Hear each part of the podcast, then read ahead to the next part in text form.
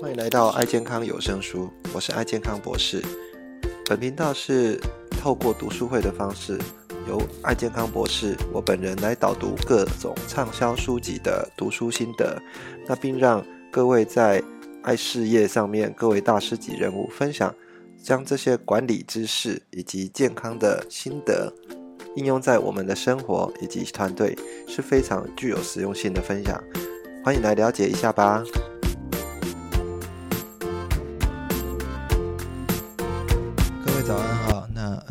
我们呃来讲一下上次呃呃穷查理普通常识，刚好我们这礼拜哈来讲一下呃最后一最后一最后他的一个一一个演讲的部分哈啊，这个我个人觉得蛮重要，嗯啊，今天还蛮感动的啊，其实刚好是那个我们呃准备要去办年货的一天哈，大家还是呃这么早。来跟我们一起来参加这个读书会哈，呃，表示各位真的呃很认真的哈，大概呃有一个学习的那个动机哈，尤其在早上的时候啊，有时候我我常常觉得说，哎，这个就是变成一种习惯哈，慢慢的这种习惯会会做成一种潜移默化，好让自己的呃生活跟未来有一个一个改变，好，这个在也在我自己身上有一些有一些嗯一些改变了哈，这就是说嗯。一本书哈，呃，透过这个这个读书会，我跟大家在做分享哦，在做一些整理资料的时候，诶，其实本来一本书我看的不是很了解，也不是很懂哦，但是诶，看过第二次之后，再跟大家这样整理哈，呃，其实就会更了解一下哦，这个书里面在讲什么啊？有时候呃比较困难的书也会有这样的，那所以一来也不是为了为了呃。一来是为了我自己哈，也另外是呃跟大家有这样的一个习惯的养成哈。那我觉得在这里共好哈，这个是一个我个人认为非常重要。然后呃这里面啊这本书它最后一讲一章哈是那个查理哈，他本身呃在呃做一个整理哈，他把呃他之前所做过的演讲哈，他在二零零五年的时候。好的，呃，他把这些演讲的这些精华，把它写成一个啊人类误判心理学的一个一个概念哈。那这个误判心理学，呃，其实他他觉得说，嗯，这是一个八十一岁的老人哈，然后他呃呃花了五十个小时，好，然后去把这些演讲稿全部整理起来，啊，变成他的一个精华。那这个精华在。做成呃，他本身去判断很多事情，会不会人类遇到一些心理学的一些相关的一个限制啊，或者是一些呃受到心理的一些驱驱动的一些影响，所做出的一些决策上的一些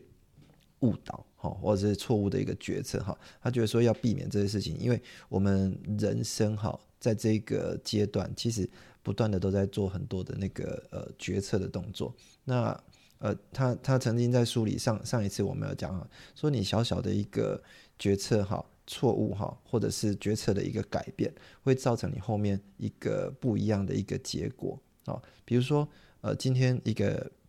小孩子哈，他刚出生的时候，你怎么去呃判定说这个小孩子以后一定会变成一个什么样的人哈？那你无法去完全的去呃。判定这件事情的原因是什么？因为他会在人生的很多的阶段去做很多决策。那这种决策如果呃往这个方向走，那就就就不一样哈。成绩可能有认真在读书哦，他假的成绩很好，那以后可能可以啊。如果没有认真读书，他考不好会遇到我们的爱事业嘛？好，那刚好。也是把呃人生做了一个很大的一个改变跟成功哈，刚好呃这这几天又看到说呃阿扎哈在今年啊可能就开始会进进来台湾这样子，那进来台湾的话，我们真正的达到一个百货公司的一个概念哈，那等于是呃这样的一个决策，如果你遇到这样的一个机会的话，就要去思考说，哎，那这个决策来的时候，这个。这个机会来的时候，我应该做什么样的一个一个改变跟一个决定？这就是我们每一个时机、每一个时段都会涉及到一些判断的部分。那这个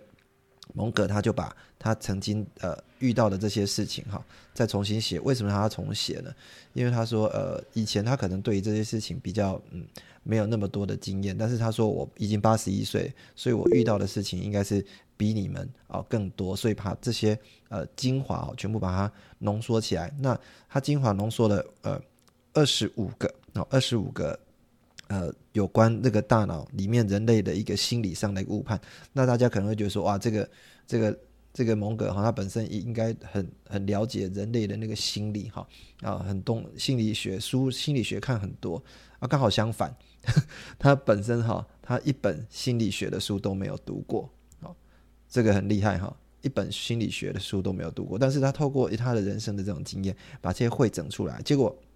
汇整出来之后，我发现它跟另外一本书哈，就是我我现在呃上上一次才刚读完，然后可能有下次有机会跟各位讲这本书，就是呃康纳曼的一个杂讯啊，杂讯会呃跟我们人类在做决策的时候会产生一个理论上的一个结果哈，就是说呃这个杂讯。告诉我们说，你在做决策的时会因为外来很多的干扰哈，让你做出判断错误的部分。那呃，事实上，蒙格在二零零五年哈，康纳曼还没写这本书之前啊，他就已经把这些相关的人类容易造成判断的一个错误的一个心理学哈，把它啊抓出来跟大家做一个讨论。其实有点异曲同工之妙。所以各位如果在读书的话，其实呃，我像我们这样子呃，就可以再去回顾一下哈。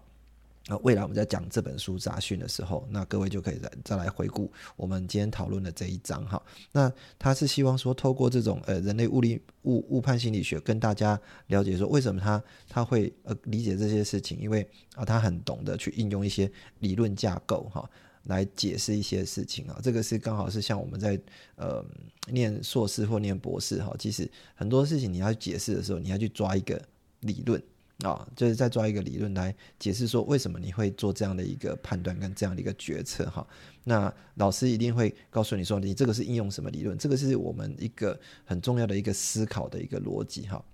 你你今天会有这样想啊？那你的理论跟你的架构是什么啊？如果没有这样的一个基础的话，其实那个只是在呃用你个人的一个想法在空想。那这种个人想法空想，其实会落入一个陷阱，就是你你你是用你个人的一个心理的一个部部分，告诉你的大脑的一个机制哈，来做一种判断，那很容易陷入一些我们常常因为大脑的一个思维的一个缺陷产生的一个。错误的一个判断哦，那他也把这个思维的缺陷哦，在一本书里面哦，叫做影响力哈。这本书大家如果有机会的话，也可以买来看哈。我有机会跟各位介绍这本书。影响力它其实是一个呃一个心理学家哈，呃这个是呃西奥迪尼哈，西奥迪尼他做的很多把有关呃人类去做一些呃。呃，相关的一个决策，或者是产生一些心理上的一些一些呃实做了很多实验，然后去验证这些事情。他发现说，其实我们大脑哈，其实会有思维上的一些缺陷啊。他举例来讲说，如果你今天到一个一个电梯里面哈，所有所有人他就做了实验嘛，把人全部都面向电梯的内部这样子，你走进电梯看到大家都是屁股对着你，好背对着你这样，那很。大部分的人都会讲，也会跟他做一样的动作，哈，这是一种从众效应啊，哈，这个也是因为你的大脑容易这样子被蒙啊，被骗，哈，那他这些思维的缺陷，就把它整理在第三百六十一页里面，啊，讲到说，我们在呃这个呃有关这个心理的一个一个判断容易产生的一些倾向，哈，那这些倾向我就呃我事实上也没有完全很懂的，哦，他讲的这些事情，但是。但各位可以去想象一下啊，这个蒙哥想要试着想要跟我们讲的一些概念哈。第一个，他就是讲到说，呃，我们事实上很容易受到一种呃奖励跟惩罚的一个一个超级的一个倾向哈。那奖励跟惩罚，呃，其实这个也是我们在领导上面很需要去理解一件事情，因为人类会有这种呃倾向哈，就是说呃，我们遇到奖励的时候，其实会呃比较。呃，什么时候应该用奖励，什么时候应该用惩罚？哈，那尤其各位是在在当那个呃呃组织的一个领导哈，领导者角色，更要去熟熟熟知这件事情哈。那呃奖励的部分的话，他就是认为说，哎，我组织好，他其实要让大家哈有这样的一个同样的一个呃运作的一个心理的话，那你会提供一些奖励的一个激励的一些方案哈。那这些激励方案，那他就呃举了呃一个例子哈，就是呃那个呃联邦快递啊，联邦快递当初啊，其实他发现说，为什么东西哦都呃 FedEx 他为什么都送东西好，其实送过来之后都不是很准时。那不是很准时的结果就是呃，可能他们在上班啊，好或者是加班的一个过程当中啊，他的一个加班制度有一些问题哈。那那他们就把这样的一个制度稍微做了一个改变哈，就是说哦，我今天如果你可以让货物准时送达的话，你的工作可以准时完成，你不用加班，但是你有达到你要求的部分，呃，这个部分的话，那你就可以呃得到相对应的一些回馈哈。那发现说哦，真的这样的一个一个一个结果，让整个联邦快递大家里内部就动起来哈。那这个是一个它里面在讲的一个部分哈。那啊，另外呃是讲西屋电器啊，西屋电器，呃当初也是呃他们遇到呃为什么他们的一个业绩都变得很差？他可能就是里面的劳工对他的一个业绩的一个定定的内容啊有问题啊，所以包含他的一个加班工作的一个过程不是那么满意哈，所以他们有这样做做做做了一个改变哈。好，那这个是奖励的部分，所以呃你如果没有在适当的一个激励机制来做这件事情哈，他说呃就好像呃。他说：“苏联共产党哈，他们里面就得到一个教训，告诉人家说，诶，他们在假装工作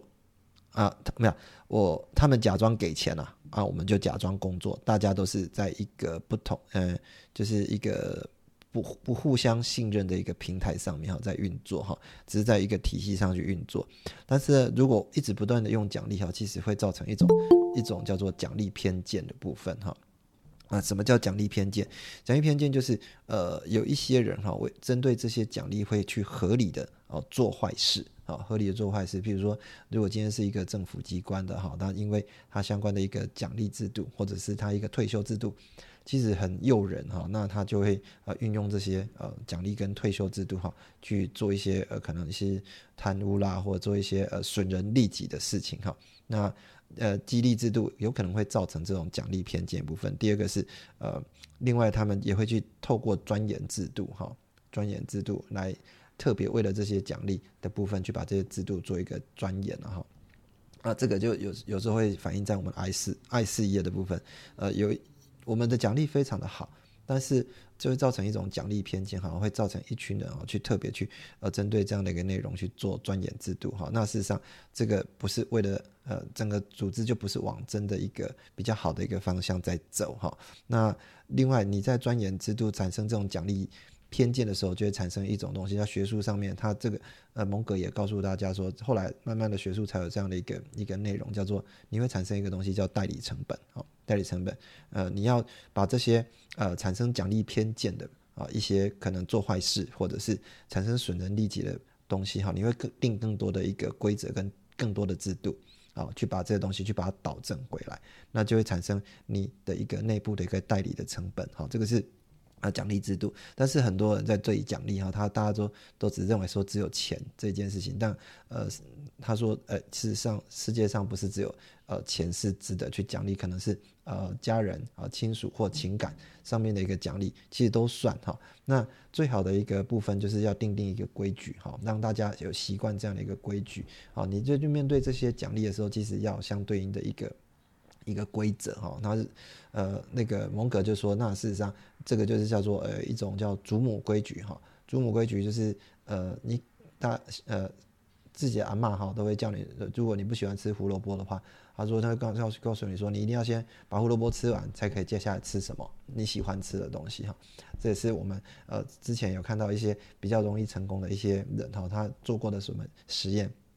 啊，叫棉棉花糖实验哈。棉花糖实验跟这个也有点异曲同工之妙哈。其实你会呃延迟享受跟延迟一些。呃，对于这样的一个奖励的部分哈，有认真的去做一个思考的时候，你比较不会产生一些大脑比较不容易被骗哈，不然被骗的时候，你就会产生一些呃误判的一个心理学部分哈。那第二个呃，其实他奖励的部分讲的非常多了哈啊，第二个是呃喜欢跟热爱倾向，你对你所喜欢的事情跟对对你所热爱的事情哈，你你喜欢哦音乐。啊，你喜欢那个呃，对这件事你相信它是真的时候，你就会呃去做这件事情，因为那是一种喜爱跟热爱倾向，但是你不会去呃思考说这个内容这个东西真的是有这么好吗？哦，比如说，我常在我们的成功学院里面啊看到很多人说啊，呃，我在做目标设立的时候啊，我今年目标我想要换房子，我想要换车子，呃，我想要换一个 Mercedes，我想要换一个玛莎拉蒂，但是呢。呃，这个是什么？呃，别人在做呃这样的一个概念的时候，这样你只是喜欢这个东西而已啊，所以你就会呃特别去强调这一件事情。但是呃，这个东西真的是你喜欢的吗？那其实呃没有去认真去思考哦这件事情哈啊，刚好另外喜欢呃跟热爱倾向反过来是什么？就是讨厌讨厌跟憎恨倾向。你对你所不喜欢的人，对你所讨厌的人，对你所讨厌的事物。啊，讨厌的事情哈，你不会去去呃认真的去看说，哎，这个人或这个事情哈，他其实里面到底有没有呃需要再去呃跟他做一个沟通跟一个协调哈。假设你的同事里面或你的朋友里面有一些人，他的呃行为举止可能就让你特别不喜欢，那你就就觉得说啊，这个人就是一个呃一个讲讲不好听点，就是一个猪八戒嘛哈。那这样这样子的人啊，你可能对他的所作所为，你都会产生一种呃很奇怪的一种呃不与他共事，或者就是觉得啊他就是这种人啊啊，就是没有特别去呃再去啊往内部去探讨说，诶。有没有机会跟他坐下来好好沟通？尤其如果未来你要需要跟他合作的话，有没有机会跟他好好沟通？因为你不想跟他好好沟通，来自于他的我们误判心理学里面的第三个叫做讨厌跟呃憎恨的一个倾向哈。接下来就是第四个是呃避免跟怀疑的。啊，避免怀疑倾向哈，就是呃，他说我们的一个大脑哈，其实呃会有这种呃懒惰的情绪哈，懒惰的一个机制啊，避免怀疑，就是你当你做了一个决策的时候，你就会不会产生一种批判性思考哦，去呃再去挑战自己的想法，说哎，我的这样的想法是对的吗？哦，这样的一个内容，为什么？因为。你如果怀疑自己，大脑就要再花更多时间去运作，说啊为什么会这样子哈？因为就要花更多时间去思考，为什么你在花更多时间在思考？因为你的脑袋里面并没有一个一套啊思维逻辑跟一套理论架构哈，所以你无法去验证啊你的想法内容是不是对的。所以蒙格他在一整本书里面啊，其实有跟各位分享说，呃，你如果要判断这些事情，他有给给。大家一个最重要的一个几个清单哈，那我们在判断事情大概可以应用这几个啊清单啊来跟各位呃讲一下说，诶，他这个怎么去判断这件事情？所以那避免怀疑其实就是刚好反过来哈，就是你不要呃呃反过来告诉你说你应该怎样啊，常常去反过来想啊，反过来想。蒙格在这本书里面我看的时候，他不止讲了一次，你总是把事情反过来想啊。总是反过来想，因为你要做什么批判性思考，哦，这些高手哈，其实都会做批判性思考。批判性思考是会挑战自己的想法，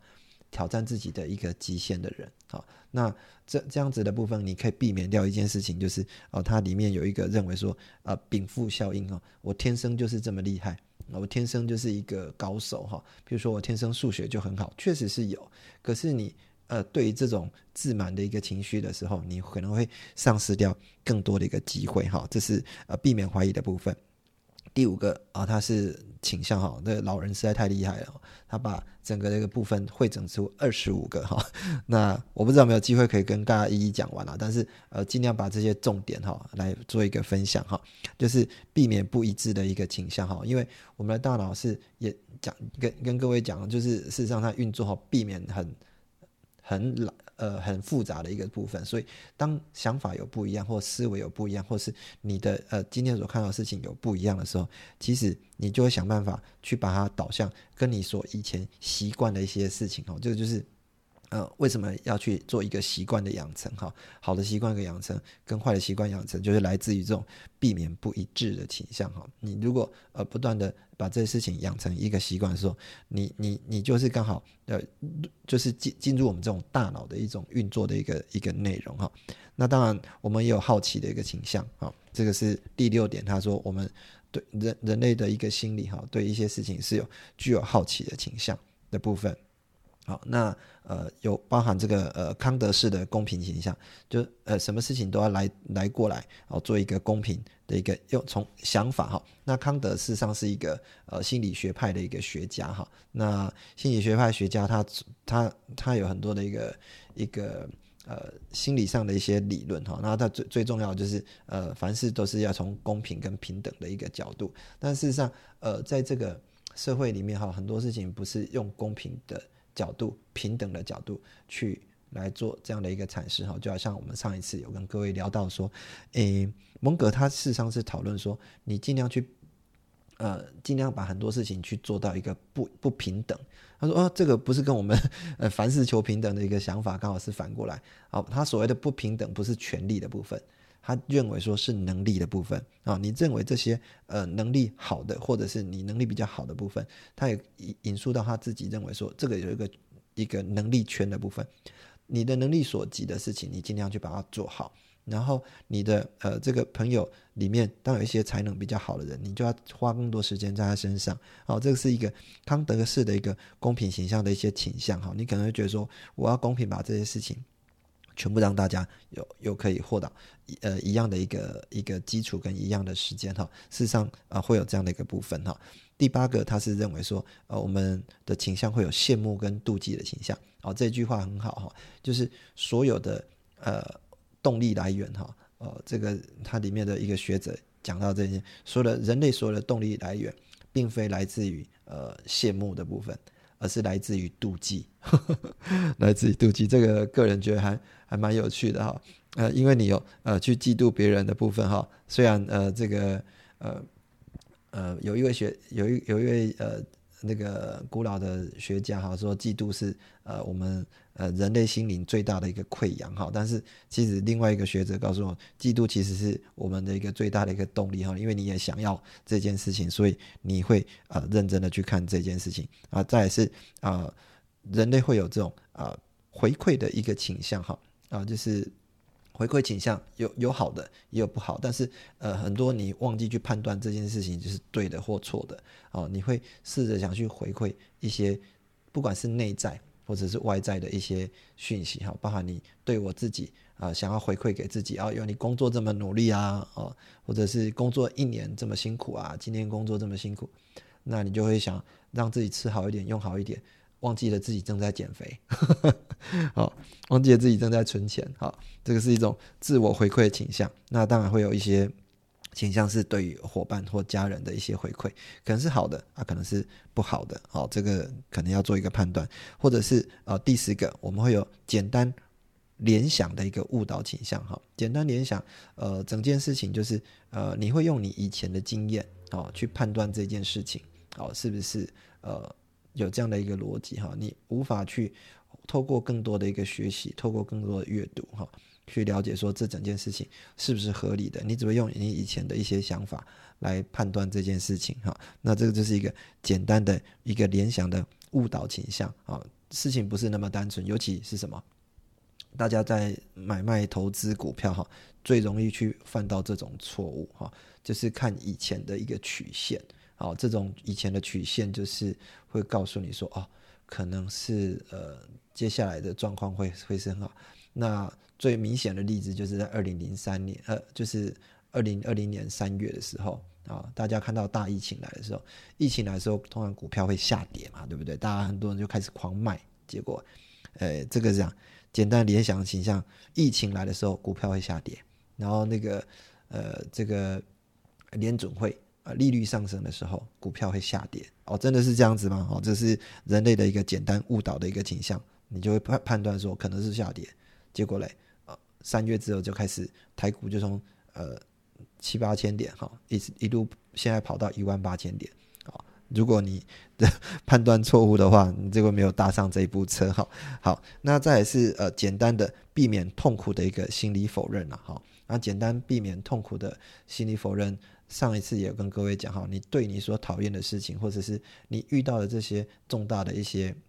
挫折的时候，你会避免去看这件事情哦，你甚至会催眠自己说，哦，这不是真的哈，这是我们心里会去做这样的一个否否认的一个部分哈。那第十一个啊，就是啊，对不起，第十二个就是自视过高的一个倾向哈，就是自我太乐观哈，其实也是很类似哈，就是说。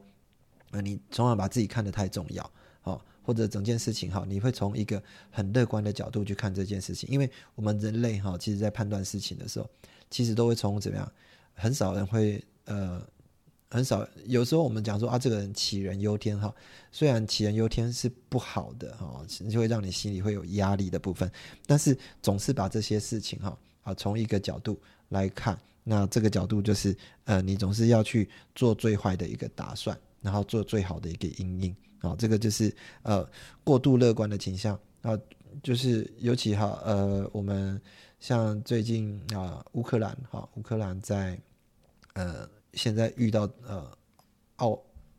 俄国的一个威胁嘛，哈，好像三个三面的军队在面对着他们，哈，那这些事情的时候，是不是呃内部会有这种过度乐观的一个倾向，哈？有没有办法真正去判断这些事情是对的还是错的，哈？其实大家有机会也可以去稍微去看一下，啊，这是目前国外正在发生的一个事情，哈。那第十四个是被剥夺的。超级倾向哈，那被剥夺超级倾向，呃，这个也很简单哈。你所热爱、你所喜欢的事情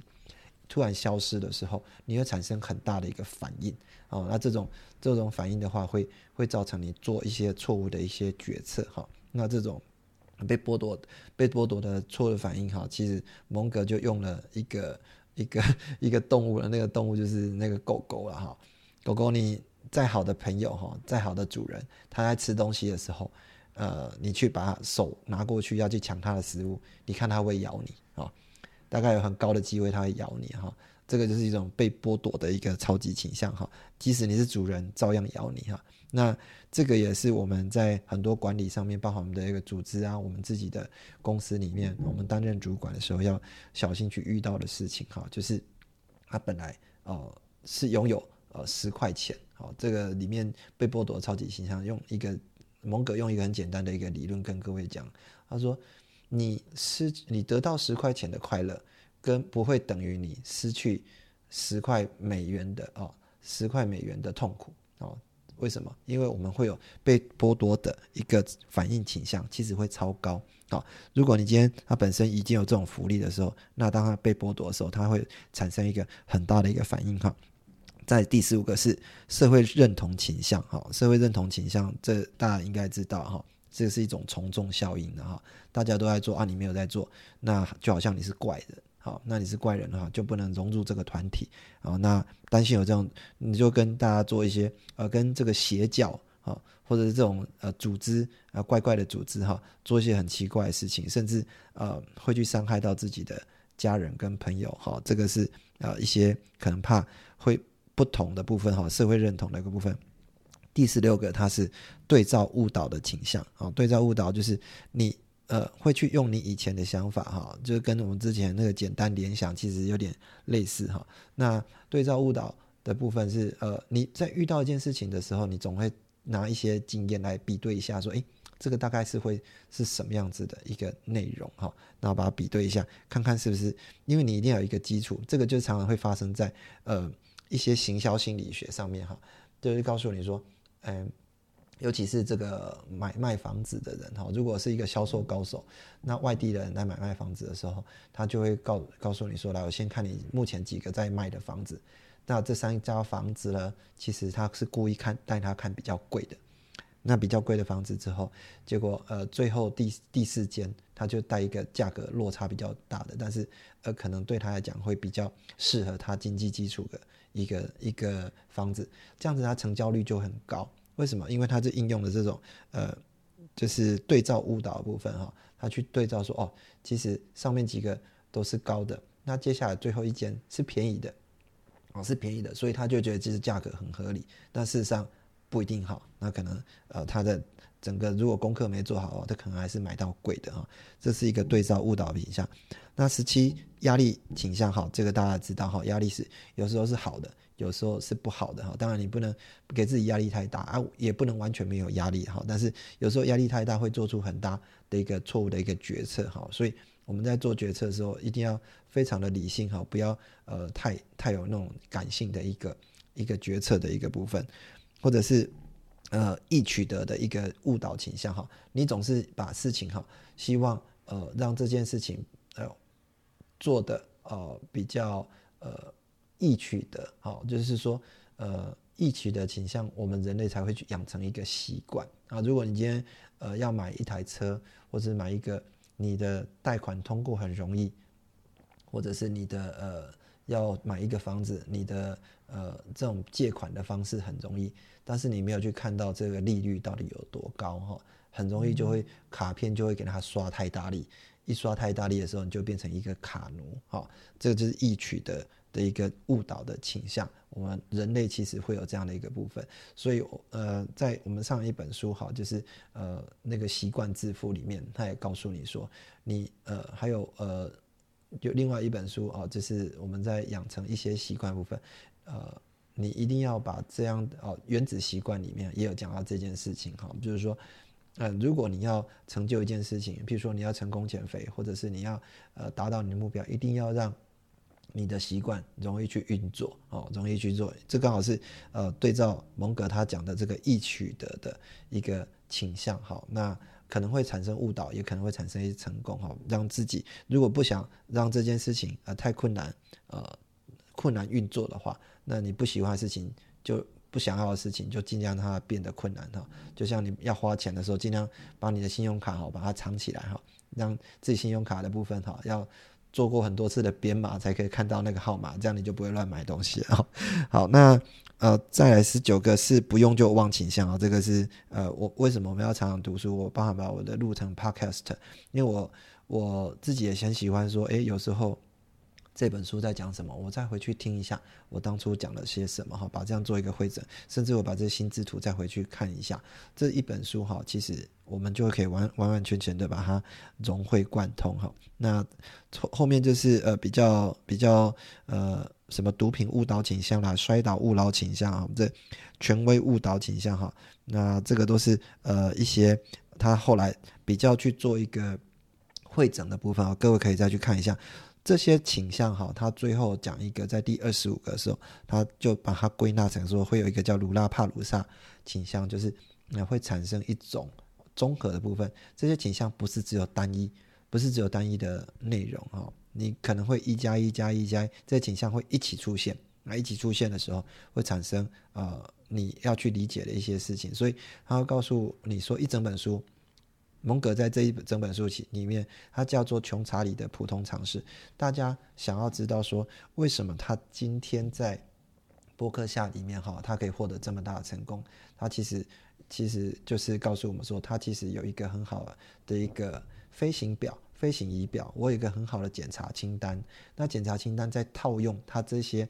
知道、熟知人类心理学的一些一些。可能会产生一些判断的一些错误，所以他在下决定的时候，他在下判断的时候，尽量会避免产生一些错误的判断啊，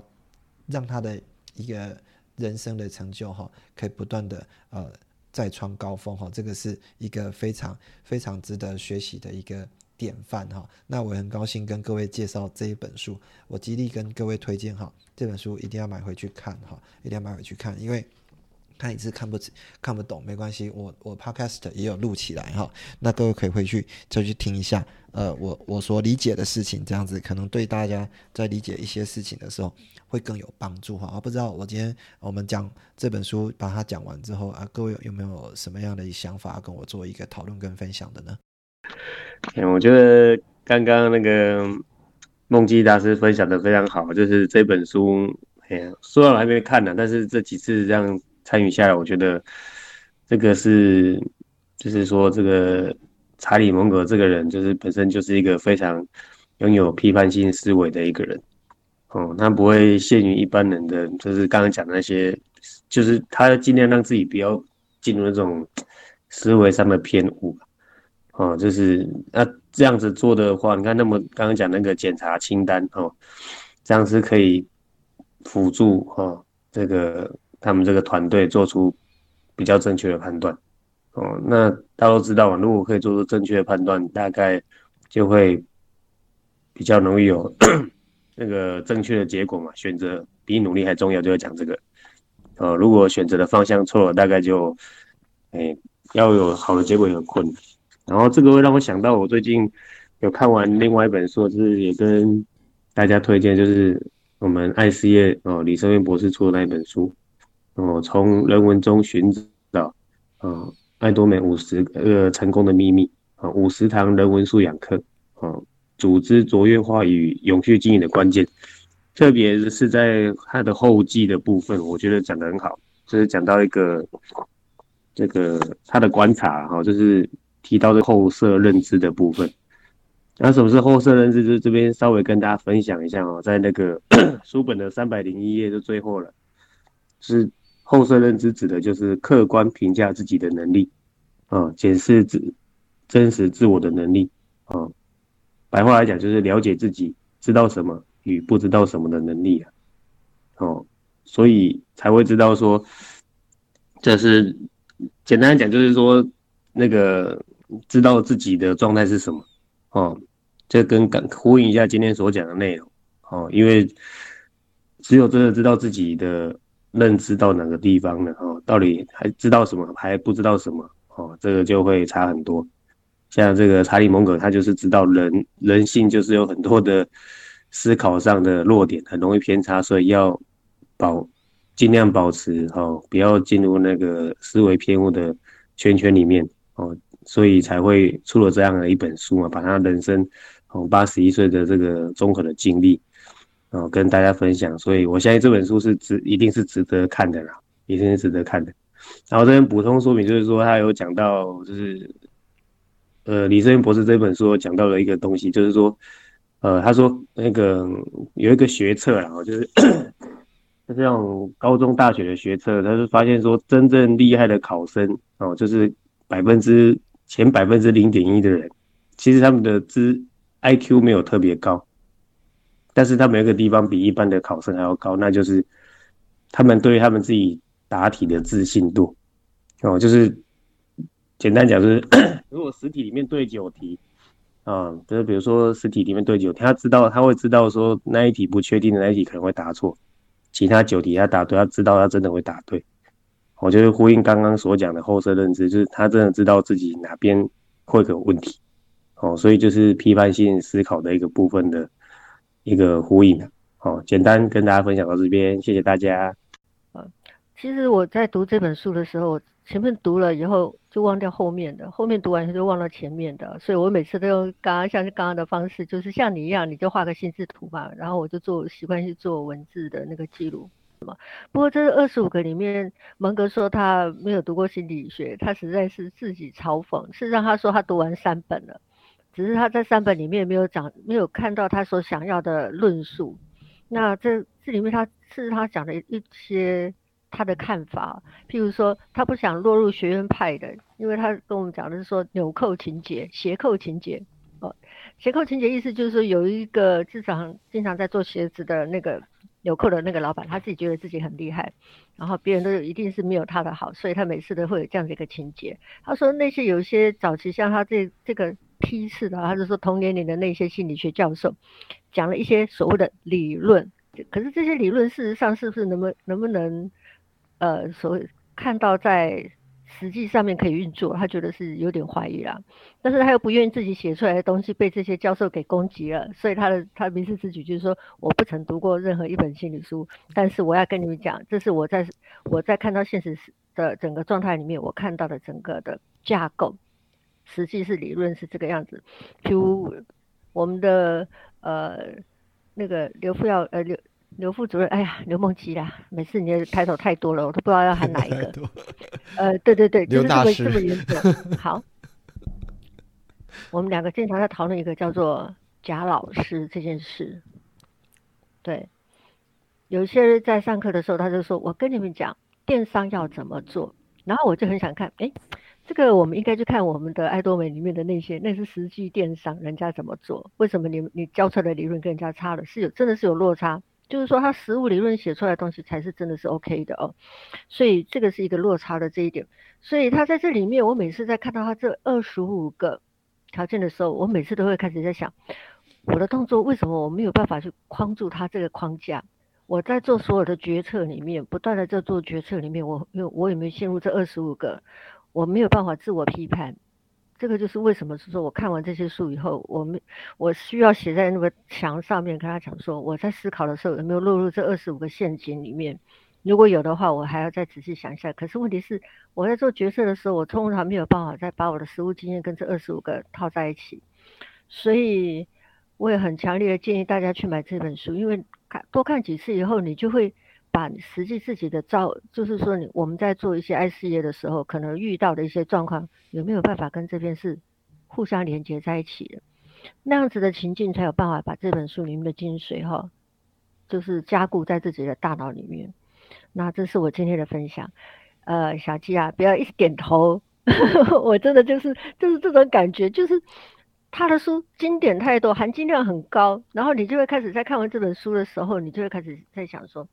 我有没有落入这个圈套？我有没有落入什么东西？我会不会有不一致的倾向？我前面要决定说我要做这样做的时候，我后面会不会做出来是不一样的？好了，这就是我今天的分享。好，那今天就跟大家分享到这边，大家早安，那新年快乐，拜拜。感谢你收听爱健康有声书，这一期的节目是不是非常精彩呢？如果你对我们的节目有任何的想法或者意见的话，都欢迎给我们按赞以及五颗星的评分，并到我们的频道下面留言。也欢迎您到我们的爱健康博士的网站来给我们留言以及鼓励。爱健康博士的网站，你只要在 Google 上面搜寻“爱健康博士”，就可以到我们的网站以及脸书上。给我们按赞跟评分，以及给我们相关意见，谢谢大家的收听，那我们下次再见喽。